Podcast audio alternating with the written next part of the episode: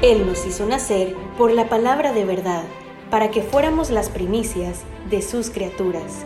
Santiago 1.18. Bienvenido al podcast de Iglesia La Hermosa Ministerio Sabenecer, con el pastor Jimmy Berganza. Esperamos que este tema sea de bendición para tu vida.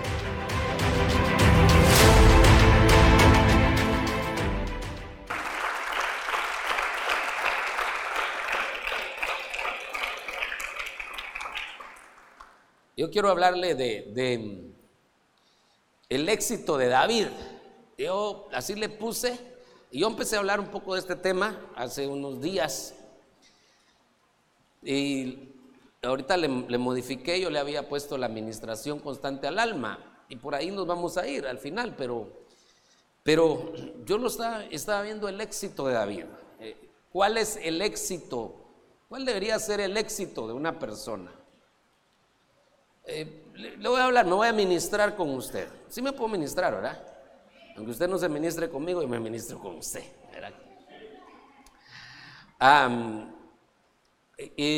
yo he revisado que si el Señor me llamara a su presencia en cualquier momento, he revisado mi vida, he revisado cosas de mi vida, he puesto en orden muchas cosas que estaban desordenadas Creo yo que necesito todavía poner en orden otras cosas, pero, pero he avanzado. Siento que he avanzado y he alcanzado algunas cosas. Pero tengo mi preocupación si al final he logrado hacer todo lo que el Señor quiere que yo haga. Esa es mi preocupación. Ha oído ese canto, ¿verdad? Que, que los hermanos cantan, es bien lindo. Quiero alcanzar aquello por lo cual fui alcanzado. Ese, es un desafío. Alcanzar aquello por lo cual fui alcanzado. Pues ¿para qué me llamaron? ¿Para qué me alcanzaron? Tiene que haber un propósito en mi vida.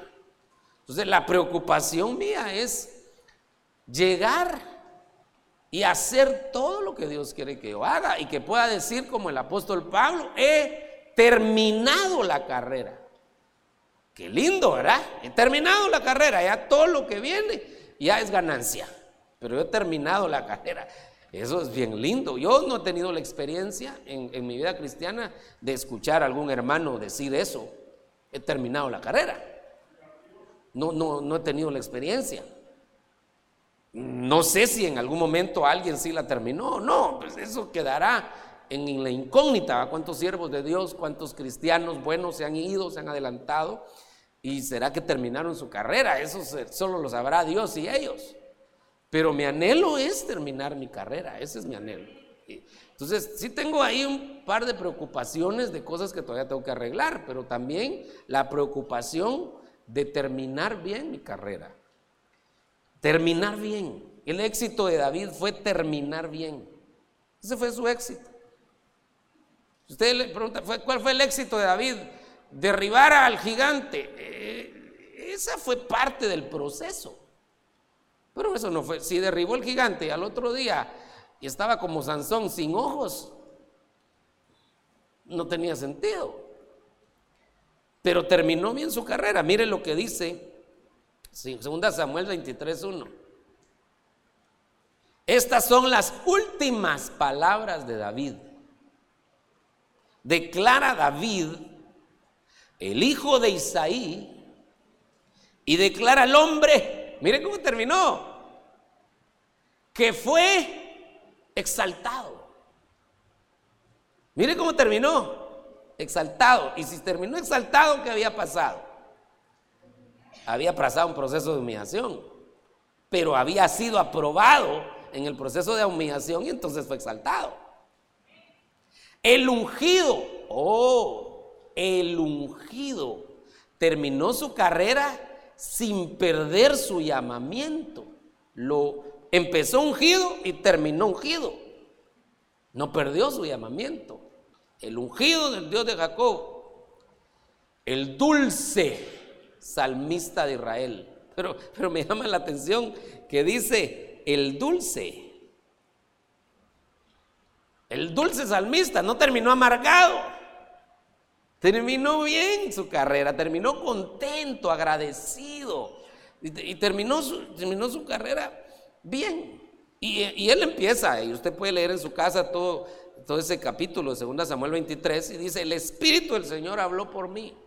Y su palabra estuvo en mi lengua.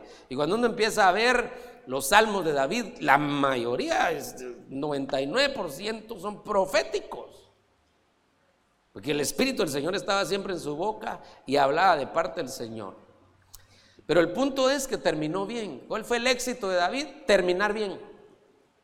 Terminar bien. Y, de, plano, habrán otros que terminaron bien su carrera, definitivamente. Elías terminó bien su carrera. En, en Enoch terminó bien su carrera. Habrán varios. El apóstol Pablo terminó bien su carrera. Pero me llama la atención que termina como el dulce salmista y había vencido incluso en su vida, había vencido áreas. Él había vencido áreas. Eh, digamos, él tenía dentro de sus problemas, porque no era ángel, ¿verdad? Era humano. Dentro de sus problemas, él tenía problemas de tipo sexual. No como a Salomón, porque Salomón eh, se volvió un extremo eso, hermano. Pero sí, David tenía ciertos problemas de tipo sexual y dice que en, sus últimos días eh, llamaron a una virgen para que se metiera con él en la cama y él no la tocó. Y alguien podría decir, ah, lo que pasa es que ya estaba viejito, hermano. Sí, pues los viejitos tocan. ¿O no? No tienen manos. Viejitos mañosos. ¿Por qué le estoy diciendo eso? Porque él había vencido esa área. Él había vencido. Entonces, qué lindo, ¿verdad? Terminar la carrera habiendo vencido sus áreas. Terminar la carrera con dulzura y no con amargura. Terminar la carrera ungido, no perdiendo su llamado, la esencia de su llamado. Terminar la carrera exaltado a pesar de las de las humillaciones y las dificultades que, tuvo. Ese fue el éxito de David. Y ese es el éxito que yo quisiera tener y que quisiera que usted también tuviera. Todos tenemos un llamado diferente. No todos somos apóstoles. no todos somos profetas, no todos somos pastores, no todos somos maestros. Pero algo el Señor, algo nos llamó, algún propósito el Señor tiene en nuestra vida, algo que tenemos que hacer. Eh, digamos, habían mujeres, dice la Biblia, que gente, mujeres pudientes en, que no figuran como María, la mamá de Jesús, ¿verdad? No figuran en la Biblia de esa manera. Y, y, tal vez algunas ni siquiera están sus nombres, pero dice que esas mujeres sostenían económicamente el ministerio del Señor Jesús. Entonces, ¿para qué Dios las mandó a la tierra? ¿Y para qué les permitió estar en una posición elevada y que tuvieran dinero? Porque su trabajo iba a ser sostener el ministerio del Señor Jesús. Entonces alguien puede tener un, llamado de altar y alguien puede ser que no tenga un llamado de altar, pero que tiene un propósito, algún propósito tiene que haber en, su vida. Entonces en ese tiempo no habían aviones, pero estoy seguro que si hubieran habido aviones, si hubieran habido retiros de pastores, el Señor Jesús se hubiera ido en primera clase, pagado por esas señoras. Tremendo, ¿ah? Entonces, ¿por qué ese era? Ese era su trabajo. Y ni siquiera aparecen sus nombres, pero sí dice la Biblia lo que, lo que hacían. Entonces hay diferentes funciones, hay diferentes llamamientos. El que tiene la capacidad de hacer negocio, de hacer dinero, debería preguntarle al Señor, ¿por qué el Señor le dio esa habilidad? Porque hay otros que no tienen esa habilidad, compran un circo y los enanos le crecen. Y los payasos se le entristecen. Los animales están enfermos, los animales del circo. ¿ah? No le funciona nada. Pero hay otros que compran piedras y las venden y les va bien. Entonces, si, Dios da esa habilidad, ¿por qué? ¿Cuál es el propósito? Porque Dios pone esa habilidad en las manos de cada uno. Entender uno el llamamiento y terminar bien la carrera, eso sería hermoso, ¿verdad? Pero revisemos entonces la vida de, la vida de David. Primero miremos algunos errores. pueden haber más, pero son los más conocidos. No corrigió a sus hijos. Qué tremendo, ¿verdad? Tremendo rey, guerrero. Una sabiduría extraordinaria de Dios para la guerra y para la alabanza y para la adoración. Todo eso lo conocía y a sus hijitos no los corregía. mire hermano, por eso es que a veces eh, yo le decía el domingo a cosas de sentido común, que a veces le dicen a uno, ore por mi hijo porque no me hace caso.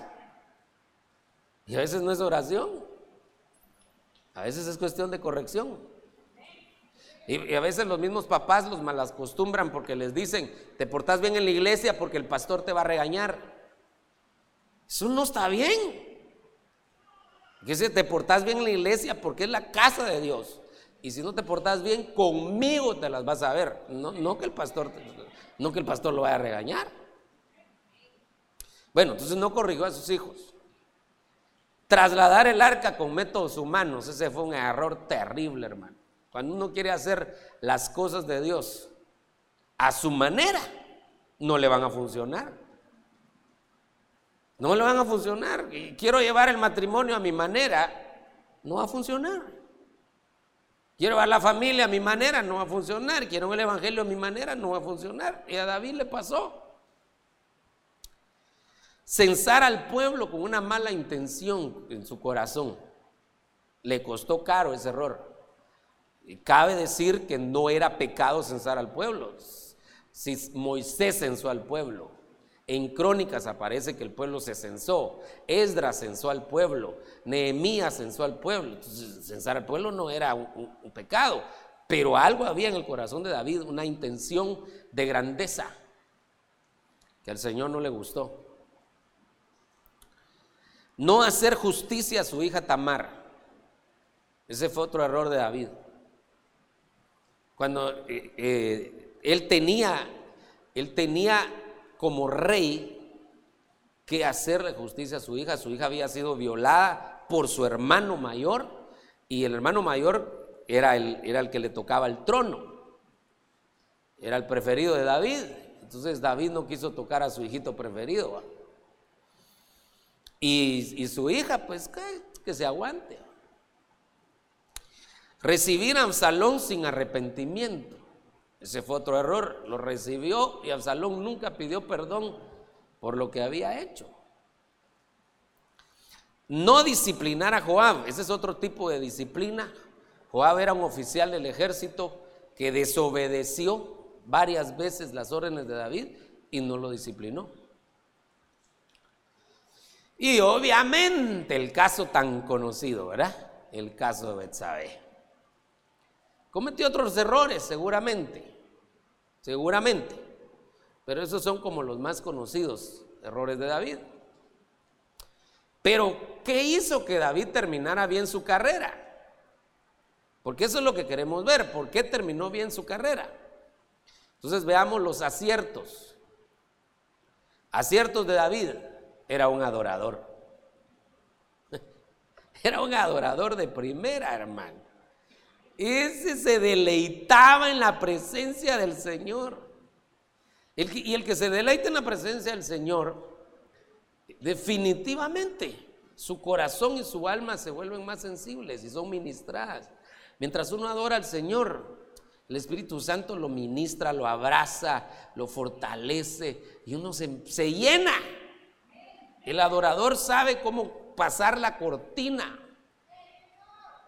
y usted sabe que el adorador ya, incluso los cantos que los hermanos cantan antes de entrar al cántico nuevo, ya no son cantos de pedir.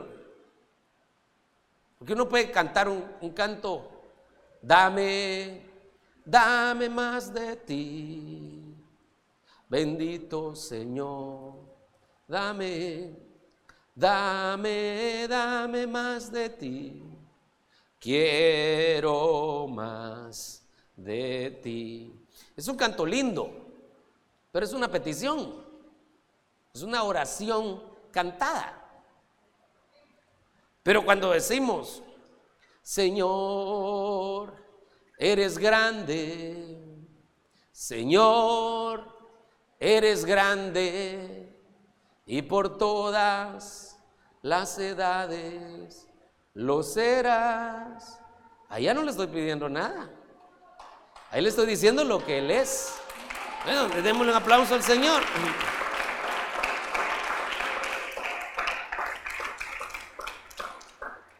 Eh, eh, es entrar, pasar la cortina y entrar a decirle lo que Él significa para uno, lo que Él es para uno, ya no para pedir. Ese es un adorador, no un pedigüeño, sino un adorador. Ah, sí se vale pedir, pero todo tiene su, todo tiene su, su propósito, pero también hay que adorar. Otra cosa que hizo fue que cuidó las ovejas de su padre y las cuidó con diligencia. No era de él, no eran de él, pero él las cuidaba con su propia vida. Dice que si venía el león y el oso, él no decía ah, que se lleve la oveja, por papo me voy a meter contra el león y el oso. No, sino que él decía, esas ovejas me las confiaron a mí y voy a agarrarme con el león y el oso. Entonces la responsabilidad de cuidar lo que no es de uno. Eso es una cosa impresionante, ¿verdad? Porque la Biblia dice que el que cuida lo ajeno le van a dar lo propio.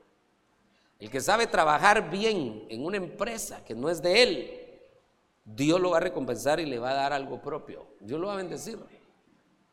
El que sabe trabajar en un privilegio, aunque no estén, que no encima de él, pues de un día el Señor lo va a honrar y le va a dar algo más. Otra cosa que él hizo fue vencer en secreto y después en público. Primero se vencen las batallas en secreto y después se van a vencer en público. Venció al oso y al león en secreto, nadie lo vio. Pero en secreto peleó su batalla, peleó su batalla y se agarró con esas potestades y las venció. Entonces ya cuando aparece Goliat dijo, si yo me he peleado con potestades parecidas a este. Él ya sabía qué tipo de potestad era. Él las conocía porque él había peleado contra gigantes en su intimidad. Entonces, cuando uno aprende en lo secreto a honrar a Dios, lo más seguro y bíblico, es bíblico, que Dios lo va a recompensar en público y le va a dar las victorias en público a uno. Tremendo, esos son secretos de David. Terminó bien su carrera. Otro secreto, amaba la casa del Señor. Y él quería construirle casa al Señor, pero Dios no lo permitió porque se había derramado sangre. Sin embargo, sí le dio a David los planos. Le dio los planos a David. Le dijo, estos son los planos. los planos no se los dio a Salomón. Y entonces David empezó a, a conseguir todo el material y todo el dinero que se necesitaba, toda la plata, todo el oro, la madera, todo. De tal manera que Salomón ya solo dirigió la obra. Realmente la casa la edificó David, por así decirlo. Salomón solo, dirigió la obra. Pero fíjese qué interesante que ese, ese deseo de la casa del Señor hizo que el Señor se comprometiera con su casa. Porque le dice a David, por cuanto tuviste en tu corazón edificar casa a mi nombre, yo te edificaré a ti una casa duradera. Dice, qué promesa más linda. Tenía en el corazón la casa del Señor y entonces el Señor tenía en su corazón la casa de él. Qué precioso, ¿verdad?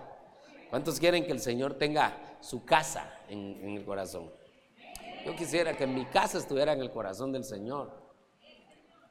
Sí, y podemos decirle con todo respeto, ¿verdad? Con todo respeto al Señor, sabiendo que Él es soberano y no le podemos exigir nada. Pero también es misericordioso. Y también Él mismo hace promesas. Y a veces nosotros, aquí está mi esposa de testiga, a veces hemos hecho peticiones familiares al Señor con nuestros hijos. Y mientras oramos, yo le digo al Señor, si es tu voluntad, si se puede, acuérdate de aquella promesa que está en Isaías 54, que dice que grande será el bienestar de mis hijos. Y ahí dice que esa es la herencia de los siervos. Yo te he servido, Señor, y te pido que te acuerdes de esa promesa.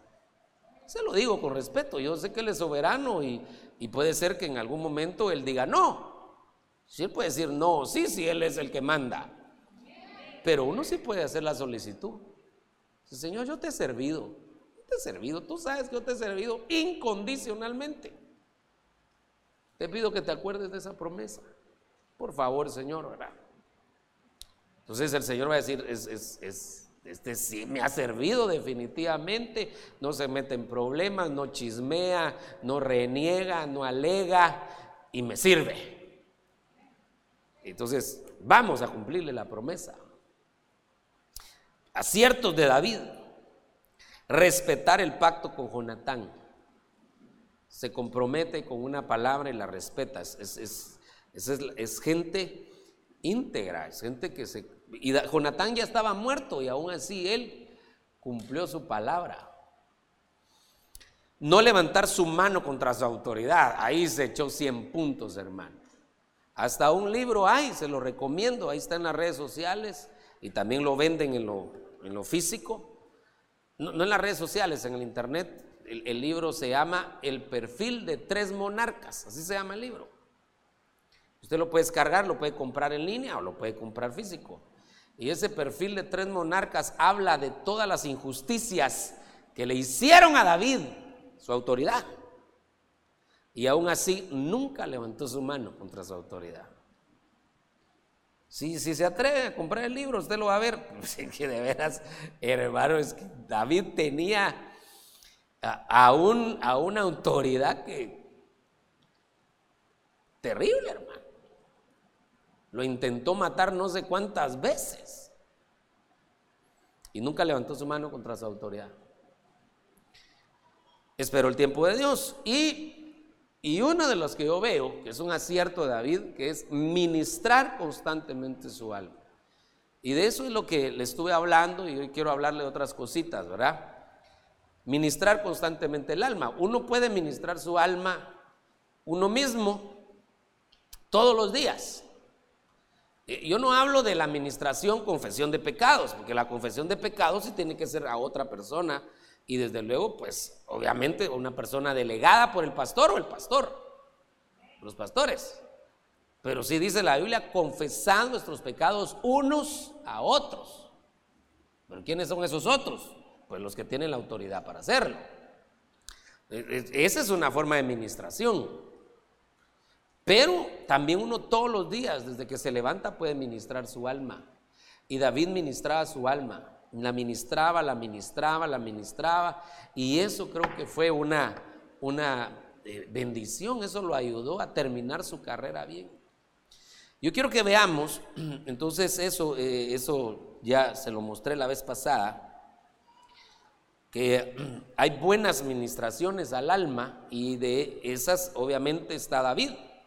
El Salmo 103.1 dice, Salmo de David, bendice alma mía. Entonces él está hablando a su alma, ministrando su alma. Bendice alma mía al Señor. Y bendiga todo mi ser su santo nombre. Él mismo se está hablando a él mismo. Su espíritu le está hablando a su cuerpo, a, a su alma. Bendice alma mía al Señor. Bendice alma mía al Señor. Déjate de cuentos de que, de que Dios ya no te oye, que Dios ya no te escucha. Bendice alma mía al Señor. Es más, miren lo que dice el versículo de Dios. El versículo 2. Bendice alma mía al Señor y no olvides ninguno de sus beneficios. El alma tiene la tendencia a olvidar lo bueno. Fíjese que como somos nosotros. Nosotros no olvidamos lo malo tan fácilmente. y es más, a veces hasta nos amarramos con las palabras de nuestra boca y decimos, esto me lo voy a llevar a la tumba. Algo malo que nos pasó. Lo malo no se nos olvida tan fácil, pero lo bueno sí se nos olvida. Y cada vez le vamos bajando valor. Tal vez en el momento que recibimos el beneficio lo valoramos, pero después le vamos bajando valor a lo bueno. Así es el alma. Olvida muy fácilmente los beneficios y por eso David le ordenaba a su alma, bendice al Señor y no olvides, Dios ha sido bueno contigo, Dios te ha ayudado, Dios te sacó del anonimato, tú no eras nada, pero Dios te levantó y hablándole a su alma, hermano. Nosotros tenemos que hablarle al alma. Cuando nos lleguen esos momentos raros a nuestra vida. Dice, pero que alma, ¿acaso no tienes un Dios bueno? ¿Acaso Dios no te ha ayudado? ¿Acaso no estás vivo por la misericordia de Dios? ¿Acaso Dios no te ha guardado? Y, hablarle a tu alma, no te olvides de ninguno de los beneficios. Qué linda esa administración, no te olvides, ¿verdad? Que no olvidemos ninguno de los beneficios ministrando su alma. Ministrando su alma. Miren lo que dice el versículo 3. Él es que perdona tus iniquidades. El que sana tus enfermedades. Pero le está hablando al alma. Entonces le está diciendo al alma, almita, tú, tú has tenido enfermedades. Estas no eran enfermedades del cuerpo, eran enfermedades del alma, porque está hablando al alma. Que sana todas tus enfermedades. El que rescata de la fosa tu vida está diciendo al alma, Dios te puede rescatar de la fosa más profunda. El que te corona de bondad y compasión. El que colma de bienes tus años. Para que tu juventud se renueve como el águila. Mire, hablándole a su alma, rejuveneciendo su alma y no envejeciéndola. Pues es una buena administración. Entonces uno puede ministrar a su alma bien. Usted viene al culto así, medio decaidón, medio desanimadón. Háblele a su alma, haga una oración, véngase temprano. Dice la Biblia que el que esté triste haga oración. Pero no va a ser oración a la hora de que todos están cantando. Todos cantando, aleluya. Y él gritando a la par, Padre en el nombre de Jesús, te pido que porque el culto tiene un orden también. Pero sí, un triste puede venir antes del culto y decir, yo, yo, no, yo no quiero estar alabando triste. Me voy a llegar unos minutitos antes y quiero entregarle mi tristeza al Señor. Y ahí mientras entrega su tristeza, hablándole a su alma, alma, ahorita viene el momento, quiero que bendigas al Señor y que no te olvides que Dios ha sido bueno contigo. Empieza hablando del alma. Entonces, ya cuando empieza el culto, ya su alma está. Bendice al Señor. Lista para bendecir en nombre del Señor. Buenas administraciones, pero hay malas administraciones del alma. Lucas 12, 19. Y diré a mi alma. Fíjese que este bandido también le hablaba a su alma. Y diré a mi alma, alma, tienes muchos bienes depositados para muchos años. Descansa, come, bebe, diviértete. Pero, pero le está diciendo, descansa en tu dinero, descansa en tus bienes. Eso es lo que le está diciendo a su alma. No necesitas de nadie. No necesitas ir al culto. Si tienes dinero. Qué mala administración en su alma, hermano. Descansa. ¿Quién te va a hacer algo? Puedes comprar el mundo, te puedes ir a Europa, puedes comprar el carro que querrás, no necesitas nada. No necesitas ir, sujetarte, estar bajo una cobertura, no necesitas. Entonces estaba hablándole a su alma, pero negativamente. La estaba mal ministrando, poniendo su confianza en sus bienes. Pero Dios le dijo, necio, esta misma noche te reclaman el alma. ¿Quién es el que tiene el control sobre nuestra vida? ¿Ves? Dios. Y, mire lo que le dice, y sabes que lo peor, tu alma se va a ir a un lugar de tormento.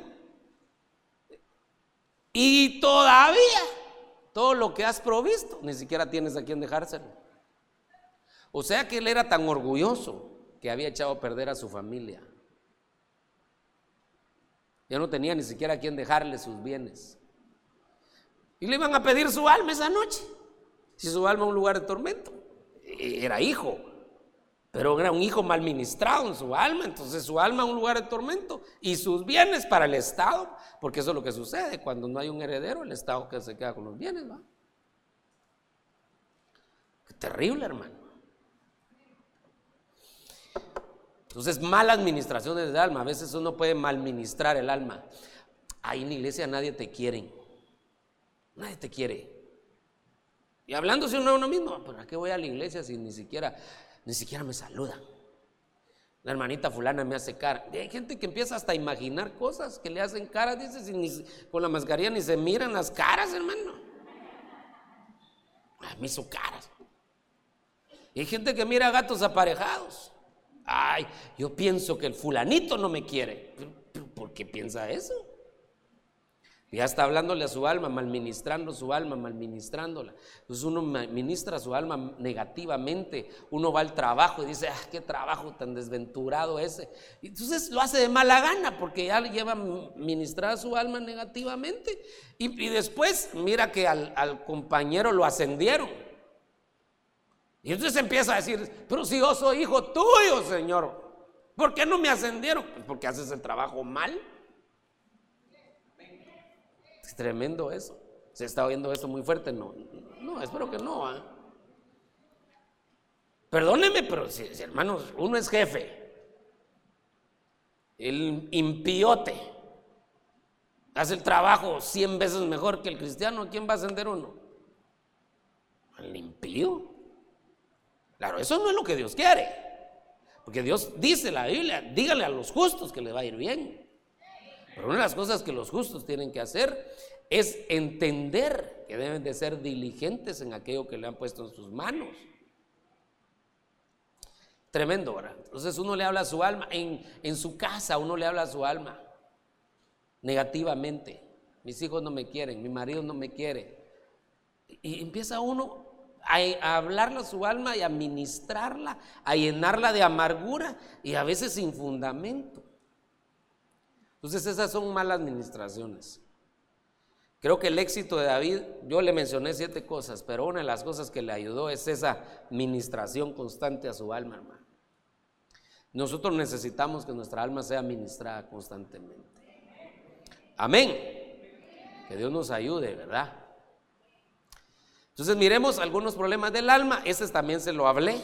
Le hablé del doble ánimo, así que se lo voy a leer rapidito, aunque qué rico ir sacando espigas. Santiago 1, 7, 8 dice, no piense pues ese hombre que recibirá cosa alguna del Señor, siendo un hombre de doble ánimo. Esta palabra ánimo también se puede traducir como alma, doble alma. Siendo hombre de doble alma de doble ánimo, doble alma. Esa es la misma palabra en el original. Siendo hombre de doble alma, inestable en todos sus caminos. Entonces hay gente, fíjese qué tremendo este pasaje es. Grueso, hermano. Porque miren lo que dice arriba. Eh, no piense pues ese hombre que recibirá cosa alguna del Señor. Qué tremendo. No va a recibir. Y, está orando, porque cuando usted lee los versículos anteriores, dice que el que le pide a Dios, que lo pida con fe. Eso es lo que está diciendo. Pero después dice, pero aunque lo pida, que no piense ese hombre que recibirá cosa alguna del Señor, siendo de doble ánimo, siendo de doble alma. Entonces el de doble ánimo no recibe. El de doble alma no recibe, no recibe y dice inestable en todos sus caminos. Entonces hay un problema del alma, la inestabilidad y el doble ánimo con el cual tenemos que trabajar, tenemos que luchar, hermano. Nosotros estamos en medio de una sociedad muy variable, que se deja manipular muy fácilmente y fácilmente se inclina, cambia su forma de pensar cuando lo bombardean con algunos pensamientos, aunque sean mentiras. estamos en medio de una sociedad así. Y nosotros no podemos irnos a donde va Vicente, que ahí va toda la gente, hermano.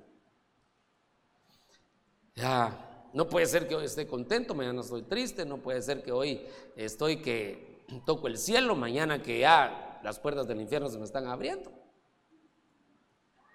Tenemos que ir, aunque sea poco a poco, pero vamos para más, subiendo una gradita a la vez, sea poco a poco. Y entonces yo le mostré, y aquí nos quedamos la vez pasada, ministré estos, le mostré cuatro ánimos, ánimos que buenos y cuatro ánimos malos, solo para hacer un pequeño ejercicio, pero uno puede, aquí puede sacar uno un tema, ¿verdad? Ánimo dispuesto. Primera Crónicas 28, 9. Ánimo resuelto.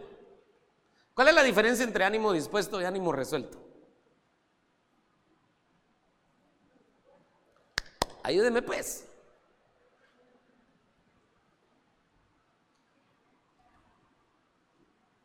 Voy a regresar. ¿Cuál es la diferencia entre esos dos?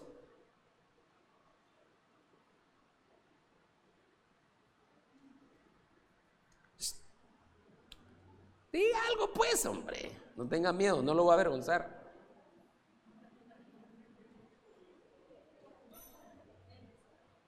¿Perdón?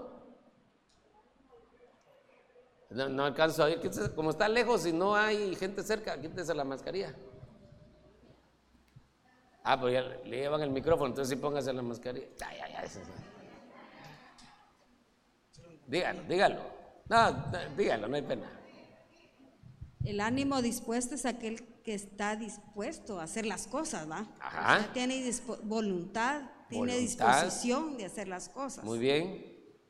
Y el ánimo resuelto, ahí sí me quedo corta. Ah, no, no, sí, lo que queremos, pues muy bien, muy bien. Sí definió bien el ánimo dispuesto, amén. Pero el ánimo resuelto, ¿cuál es la diferencia?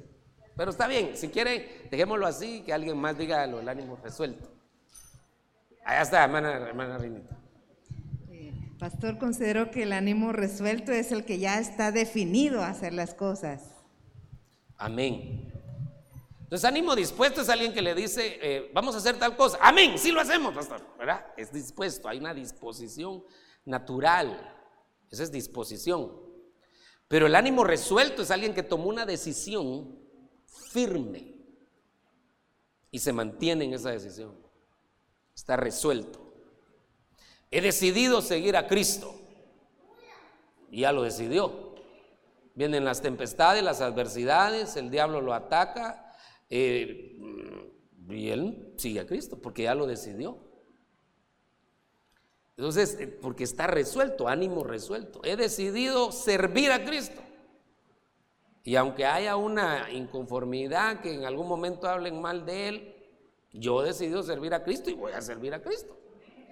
Eso es resuelto. Y en la vida secular también. Toma una decisión ya bien analizadita, se define y camina en esa decisión. Muy bien. Ánimo para trabajar. Según eh, Nehemías 4:6. Buen ánimo según Hechos 27, 22. Si hay un buen ánimo, tiene que haber un mal ánimo, ¿verdad? Le va a mostrar unos, unos malos. Ánimo colérico.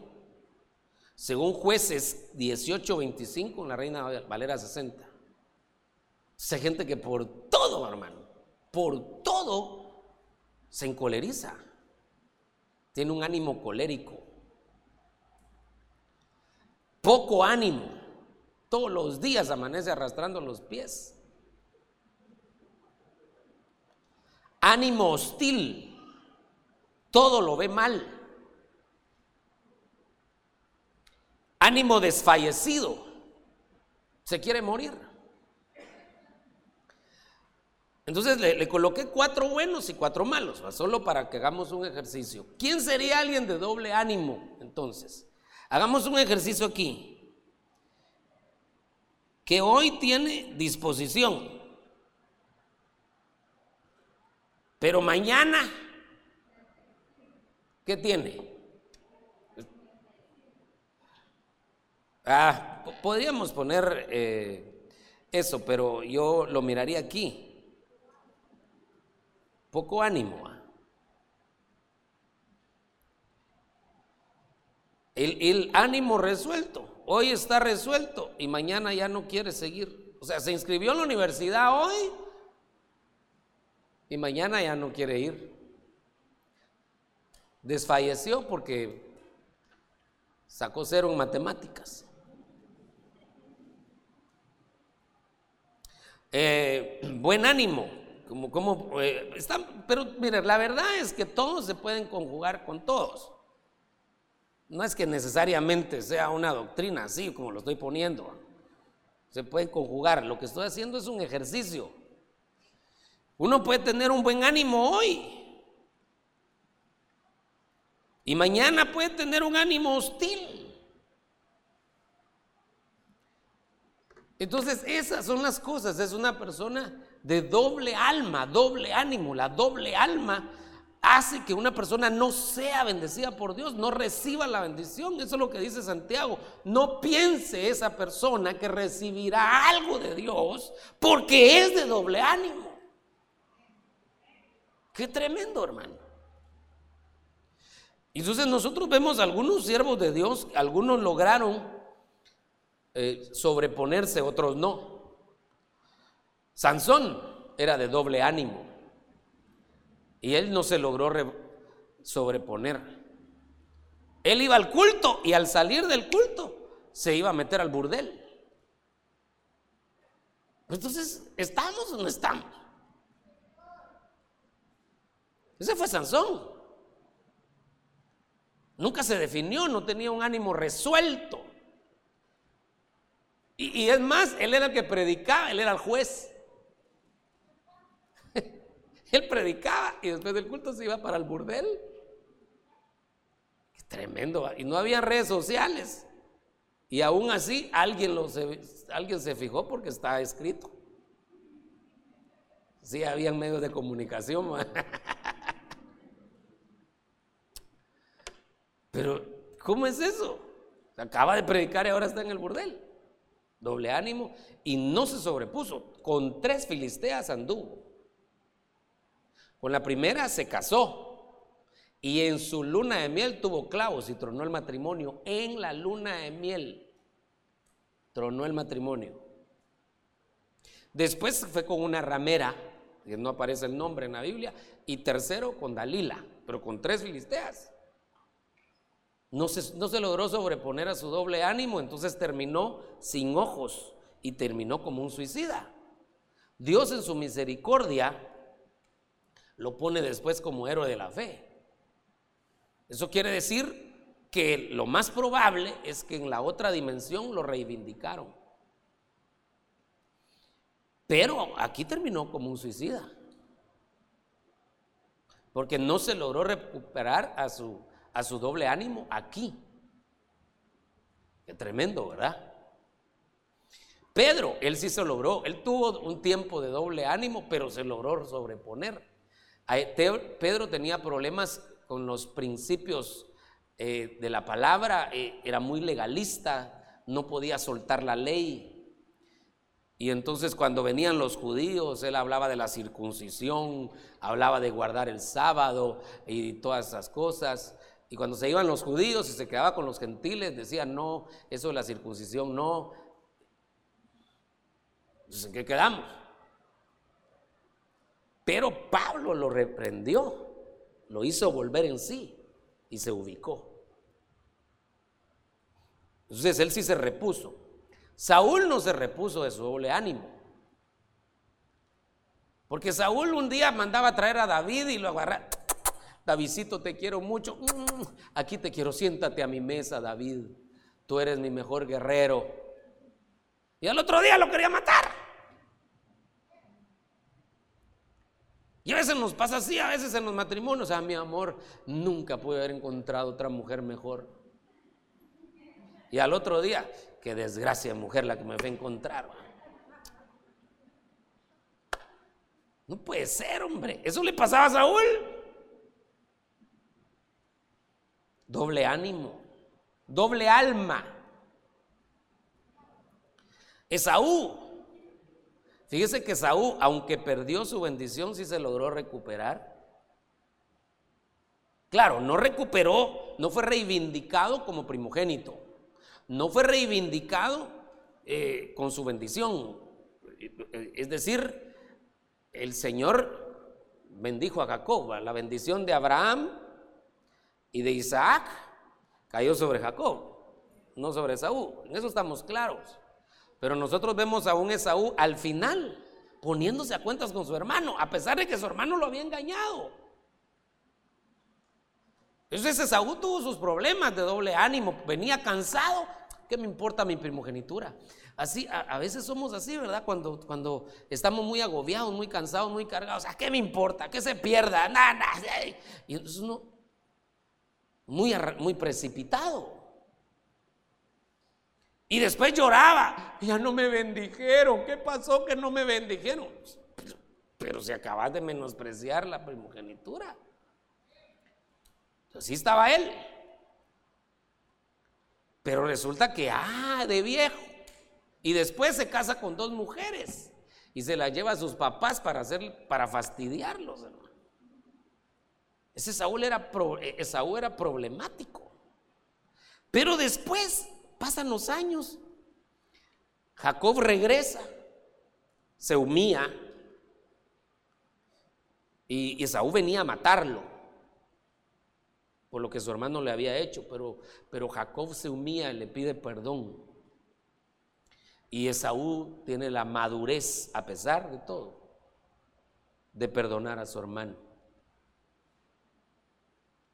No terminó, no terminó con resentimiento, se pusieron de acuerdo. Y él agarró para seguir Jacob para Sucot, pero se perdonaron. De alguna manera, yo no sé qué pasó, pero él logró sobreponerse a todo lo que le había pasado por su mismo doble ánimo. Pero al final logró ponerse de acuerdo con su hermano. Alguien que logra dominar su doble ánimo, al final logra. Saúl es figura de la carne eh, cuando uno lo aplica espiritualmente, pero aquí yo estoy viéndolo que ya en su, en su edad madura, él soltó su amargura y perdonó a su hermano. Pero sí tuvo muchos problemas. Por causa de su doble ánimo, no tuvo la bendición de Abraham y de Isaac. Por causa de su doble ánimo. Caín, bravo hermano. Ese no andaba buscando quién se las debía, sino quién se las pagaba. Y por su doble ánimo, él también, él fue el primer primogénito que murió. Pero fue por eh, eh, el primer, perdón, el primer primogénito que se quedó sin bendición. Por su doble ánimo. Caín. Entonces eh, vemos que él, no, se repuso, terminó lejos de la presencia del Señor en, en una tierra lejana y y sus generaciones las ministró mal. Todas las generaciones de Caín mal ministradas. Por causa de que nunca se sobrepuso a su mal carácter.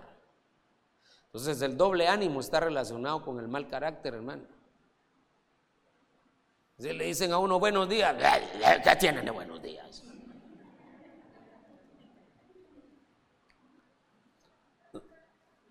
Ahorita tuve la, tuve la oportunidad, ¿verdad? después de que regresé de mi viaje, inmediatamente me bajé el avión, me subí al carro con otro pastor para el retiro del Salvador. Y la verdad que yo me quedé sorprendido. Yo nunca había percibido las cosas como las percibí. Ahorita no les estoy hablando de lo espiritual, porque el retiro fue una bendicionota. Pero estoy hablando de lo del, contexto en el que nos movimos. Todos los salvadoreños con los que tuvimos contacto, bien amables. Y su rostro bien agradable, amables. Y a veces nosotros nos levantamos con una cara, pero de bulldog, hermano. Usted no se ha dado cuenta, ¿no? No se ha fijado que va en su moto y observe que, la gente, ¿pero por qué? ¿Qué le hicieron? ¿Qué, mosca le picó? Pero, este Dios nos ayude, ¿verdad? Porque, porque Caín nunca se sobrepuso a su mal carácter. Y por su mal carácter, pues terminó matando a su hermano. Y, y con, y, ah, fue el primer marcado para mal. Dios lo marcó, pero lo marcó para mal. Ah, tú lo que quieres es vivir. Sí, Señor, yo lo que quiero vivir. Porque seguramente me tocaría morir porque maté a mi hermano. Ah, pero tú lo que quieres es vivir. vas a vivir, pero lejos de mi presencia, papadito. Y le ponen la marca. ¿Para qué quiere uno la vida sin la presencia de Dios? Bueno, entonces solo algunos ejemplos de doble ánimo, pero, pero hay muchos. Hay muchos. Que el Señor nos ayude a sobreponernos y que todo doble ánimo se vaya, ¿verdad? En el nombre de Jesús. Que seamos de ánimo dispuesto, de ánimo resuelto, que seamos de buen ánimo. Amén. Póngase su, manita en su corazón y dígale, Señor, queremos tener un buen ánimo, un ánimo dispuesto, un ánimo resuelto. Y quita todo doble ánimo de nosotros. En el nombre de Jesús. Denle un aplauso al Señor, hermano amado.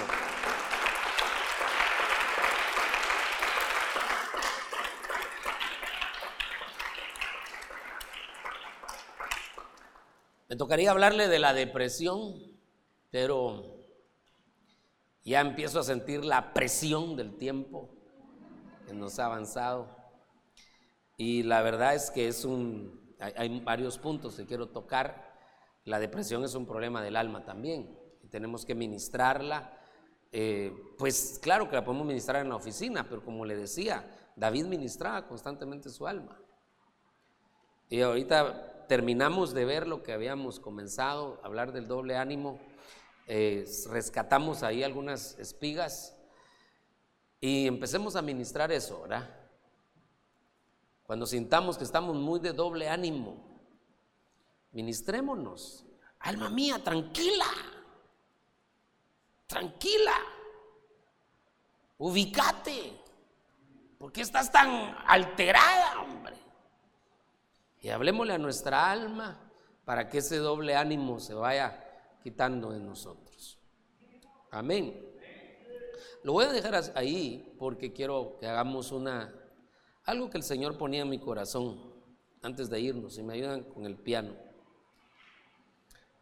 Dice, gracias Mario, dice la Biblia que oremos unos por otros para que seamos sanados.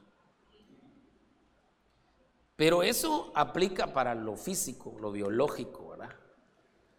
Pero también aplica para el alma. A veces una oración puede fortalecer a una persona. Una oración puede liberar a una persona puede darle fuerzas, puede animar a una persona. Entonces yo quisiera pedirle que hagamos ese ejercicio de fe, que busque a alguien preferible, si no es su familia, quisiera que fuera nenes con nenes, ¿verdad? Que busque a otro varón y que ore, pero como tenemos mascarilla, ¿verdad? Trate de que su oración se oiga que la otra persona lo oiga, que se sienta bendecida por esa oración. Y después usted se calla y la otra persona que ore por usted y usted oye se siente bendecido. Gracias por escuchar el podcast de Iglesia La Hermosa Ministerio Ebenecer con el pastor Jimmy Berganza. Recuerda que puedes seguirnos en nuestras redes sociales como Ministerio Ebenecer Tiquizate en Facebook, Instagram y YouTube. Que Dios te bendiga.